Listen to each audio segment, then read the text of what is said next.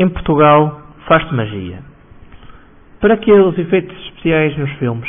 Se em todo Portugal há magia em movimento. Magia é essa, às vezes, não, tão, não fácil de compreender, que leva os cidadãos de total alegria ao total arrependimento.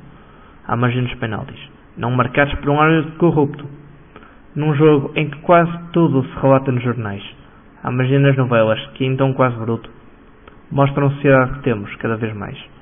Há magia em tudo. Portugal sente-se um país mágico, onde a política que ontem se adora, hoje derrete, onde tudo que antes não tinha demora, hoje simplesmente se promete. Onde a Troika diz que havemos de fundão um dia, enquanto a economia sobe, muitas mentalidades regridem, porque a espera por um Messias nunca termina, e o que origina as greves são os quereres que nunca findem. Há magia, pelos vistos, em muitos esportes, Há perfeccionismo, levantado às rédeas dos árbitros que favorecem, baixado àqueles que por um ponto não esquecem que perderam à custa de benditos. Assim sendo, como podemos não dizer que não há por cá magia, nem que seja no inevitável excremento da política.